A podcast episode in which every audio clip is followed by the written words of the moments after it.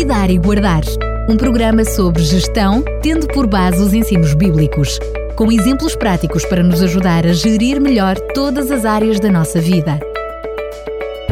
Cuidar e Guardar. Voltamos a estar de volta para mais um Cuidar e Guardar. E este já é o 25 programa desta série, onde contamos com a colaboração de Fernando Ferreira, que mais uma vez quero agradecer a sua colaboração. Bem-vindo.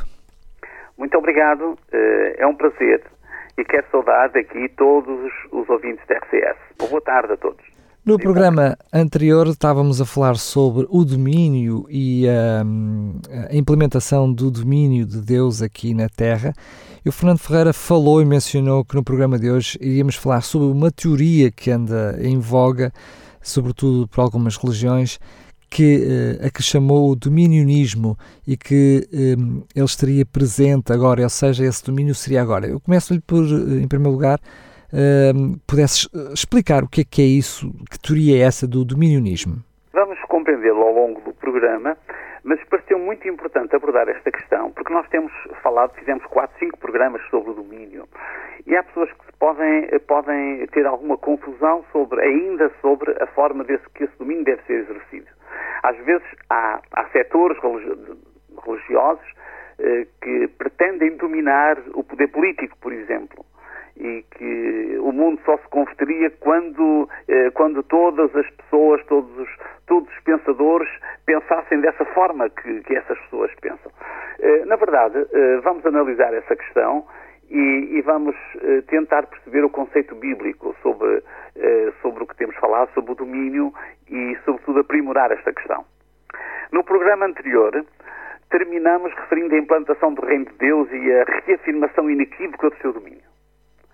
Segundo a perspectiva profética, o sonho de Nabucodonosor e a explicação de Daniel, cerca de 2.600 anos atrás, a revelação é espantosa e uh, vamos ler o texto que referimos no programa anterior. Quanto ao que viste do ferro misturado com barro de lodo, de lodo misturar-se-ão com semente humana, mas não se ligarão um ao outro, assim como o ferro não se mistura com o barro. Mas, nos dias destes reis, o Deus céu levantará um reino que não será jamais destruído. E este reino não passará a outro povo, esmiuçará e consumirá todos estes reinos e será estabelecido para sempre. É, esta, é este o sonho e a interpretação de Daniel. Pois eh, há crentes, sobretudo nos Estados Unidos, mas também noutros países da América Latina, que pensam, que interpretam que este reino deve ser implantado agora. Existe o um movimento radical em diversos destes meios que se alberga muito bem entre as filosofias dos movimentos de matriz ultraconservadora, que distorce a perspectiva do domínio que temos estado a tratar ao longo dos últimos programas. Assim, no conceito de alguns destes pensadores religiosos, o cumprimento final da grande comissão de Cristo ocorrerá quando o mundo como um todo estiver colocado sob o domínio de Cristo por meio dos esforços da sua Igreja e uma sociedade cristã tiver sido estabelecida em cada nação no conceito cristão, sobretudo de um destes senhores, Rashdoni, a lei bíblica substituía as leis seculares como fundamento para o governo e para a sociedade. Aqui descobrimos uma teoria emergente nos meios religiosos que não corresponde à perspectiva bíblica histórico-profética do domínio. Segundo já lemos, primeiro ponto, nos dias destes reis, o Deus céu levantará um reino que não será jamais destruído. Eh, este reino será estabelecido pelo próprio Deus. O versículo 45, Daniel 2,45, diz: De maneira como viste que monte, do monte foi cortada uma pedra sem mãos, noutra versão traduzida, traduz sem ser por mãos humanas, e ela esmiuçou o ferro, o cobre, uh, o barro, a prata e o ouro. O Deus, um, eh, o Deus grande fez saber ao rei o que há de ser depois disto. E certo é o sonho e a sua interpretação. O reino agora proposto por esta teoria dominacionista teria, teria, seria imposto pelos religiosos às nações, às instituições, incluindo aos tribunais, era um tipo de teocracia. Se nós revisitarmos a história, percebemos que a teocracia no plano divino foi há muito tempo rejeitada pelos homens, já no tempo de Israel. E essa escolha foi aceita por Deus. Disseram a Samuel: Eis que já estás velho, os teus filhos eh, não andam nos teus caminhos, constitui-nos, pois, agora um rei sobre nós, para que nos julgue, como tem as outras nações. Então o Senhor disse a Samuel: Dá ouvidos à sua voz e constitui-lhes um rei. A partir deste momento, Israel foi governado por uma monarquia. Não foi uma boa experiência, pois a partir dali os reis falharam na sua tarefa de conduzir o povo de Deus e Israel foi para o exílio, primeiro para a Síria, depois para a Babilónia. E desde então o povo de Israel viveu com alguma autonomia, mas sempre sob os poderes da Babilónia, dos persas, dos gregos, dos romanos e de outras nações. Mas aqui é onde nós queremos chegar. Quando o Messias encarnou, o reino de Israel estava sob o domínio do Império Romano. As profecias de Daniel confirmam o Evangelho e a história também. Mas nos seus ensinos, Cristo advogou a convivência separada entre o civil e o religioso. Uma vez Jesus respondeu: Dai a César, dai pois a César o que é de César e a Deus o que é de Deus. E eles maravilharam-se dele. Curiosamente, a sua morte, a morte de Cristo, foi decretada quando o poder civil da época se aliou com o poder religioso. Paulo reafirmou bem esta posição. Dizia Romanos 13,7: Portanto, dai a cada um o que deveis. A quem tributo, tributo. A quem imposto, imposto. A quem temor, temor. E a quem honra, honra. Eh, numa das suas cartas, o apóstolo Pedro faz uma síntese perfeita desta convivência que respeita limites.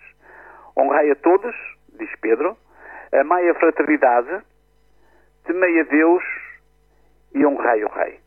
Portanto, para o apóstolo Pedro não havia conflito entre o poder civil e o poder religioso, havia separação. As profecias de Daniel do Apocalipse eh, retratam este confronto milenário entre poderes religiosos e seculares. Durante a Idade Média, o domínio religioso, apoiado pelo Estado, teve resultados bastante negativos, quer para a Igreja, quer para a sociedade. Depois das revoluções do século XVIII, o Ocidente tem, vindo, eh, tem vivido em sociedades modernas, tendencialmente dominadas pelo secularismo, que se tem imposto cedendo à tentação de eliminar o que é religioso. Mas, em qualquer dos casos, a separação entre o Estado e a Igreja, muito advogada, seria a condição mais equilibrada, mas tem sido dificilmente conseguida. Vivemos numa época em que o secularismo tem assaltado o poder, o Estado tem promulgado leis que afrontam princípios religiosos, mas igualmente movimentos de cariz religioso tentam anular esta influência impondo a sua agenda por meio de, da legislação. Este conflito, que, sendo, que segundo os estudiosos e comentaristas da Bíblia está perdido na profecia de Daniel 11, eh, num conflito entre dois reis que se antagonizam, tem sido bem evidente nas sociedades ocidentais. Em circunstâncias ideais, o Estado deve criar condições para que cada pessoa possa viver livremente as suas convicções religiosas ou não religiosas, não impondo qualquer das, das, tendências. Nem os religiosos, nem os não religiosos deveriam impor as suas convicções por meio de legislação do Estado. A Igreja deve ser livre para desenvolver a sua missão de conversão dos homens, que deverão ter condições para cada um poder exercer o livre arbítrio. A grande comissão é bem explícita, diz Jesus. E chegando Jesus, falou-lhes dizendo: É-me dado todo o poder no céu e na terra. Portanto, ide e ensinai todas as nações, batizando-as em nome do Pai, do Filho e do Espírito Santo, ensinando-as a guardar todas as coisas que vos tenho mandado. E eis que estou, estou convosco todos os dias até à consumação dos séculos. Mateus 28, 18 a 20. Naturalmente que o ensino e o batismo é dirigido às pessoas e não às nações. O conceito bíblico é de uma ação pessoal, eh, de uma ação pessoal e supranacional. Diz o texto também de Mateus, este Evangelho do Reino será pregado em todo o mundo e testemunho em todas as gentes e então virá o fim. Durante o seu ministério, Jesus foi procurado por um príncipe de Israel cujo coração albergava algumas dúvidas. E nesse encontro com Jesus à noite, o Mestre fez-lhe entender que na era cristã predominaria o reino espiritual dos corações e não o reino espiritual das nações. Disse Jesus, na verdade, na verdade te digo, disse a Nicodemos, que aquele que não nascer da água e do Espírito não pode entrar no reino de Deus. O que é nascido da carne é carne, e o que é nascido do Espírito é Espírito. Logo, adiante de forma subtil, destacou a necessidade de saber fazer a diferença entre as realidades terrestres e as celestiais. Disse ele no mesmo capítulo: Se vos falei das coisas terrestres e não crestas, como crereis se vos falar das celestiais? Jesus não podia ser mais claro quando mais tarde afirmou: O meu reino não é deste mundo. Se o meu reino fosse deste mundo, pelejaríamos os meus servos para que eu não fosse entregue aos judeus. Mas agora o meu reino não é daqui. João 18, 36. Em resumo, de tudo quanto temos refletido ao longo dos últimos programas, concluímos que o domínio pertence a Deus. E o seu reino cósmico, que será material, físico, social, mental e espiritual, será em breve por ele estabelecido definitivamente. Não são os homens que vão estabelecer, é o próprio Deus. Ao homem é concedido o domínio partilhado, não absoluto, dos bens deste mundo.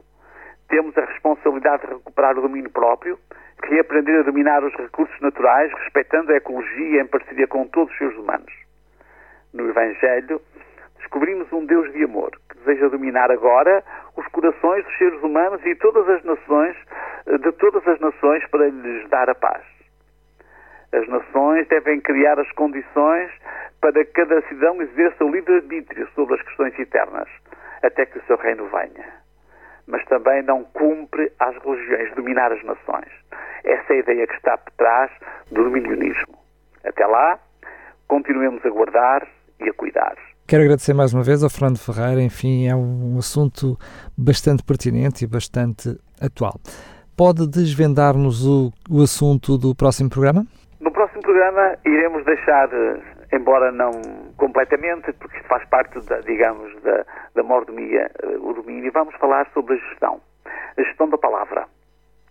Eh, a gestão daquilo que dizemos já falámos na gestão daquilo que pensamos, iremos agora mudar um bocadinho o rumo e gerir alguns aspectos fundamentais da nossa vida e da nossa existência. Vamos continuar a falar sobre essas gestões e esses domínios também. Muito bem, mais uma vez, Fernando Ferreira, muito, muito obrigado, enfim, por estas reflexões, por este conteúdo. Marcamos encontro no próximo programa, se Deus quiser. Até uma próxima e um abraço para todos.